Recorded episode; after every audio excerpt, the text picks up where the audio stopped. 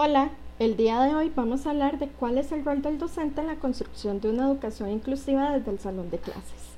Pero primero vamos a definir qué es una educación inclusiva. La educación inclusiva es un proceso donde se toma en cuenta la necesidad de todas las personas. En otras palabras, responde a la diversidad.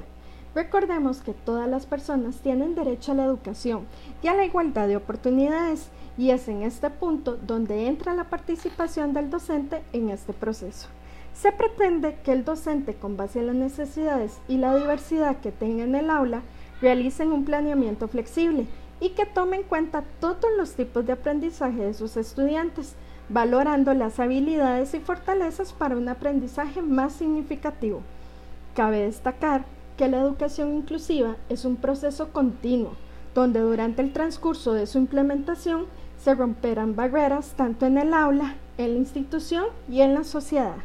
Es importante recordar que la inclusión educativa es un trabajo en equipo, donde están involucrados padres, docentes, docentes de apoyo, institución educativa y la comunidad educativa, los cuales trabajan para un mismo objetivo, una sociedad donde haya igualdad de oportunidades para todas las personas.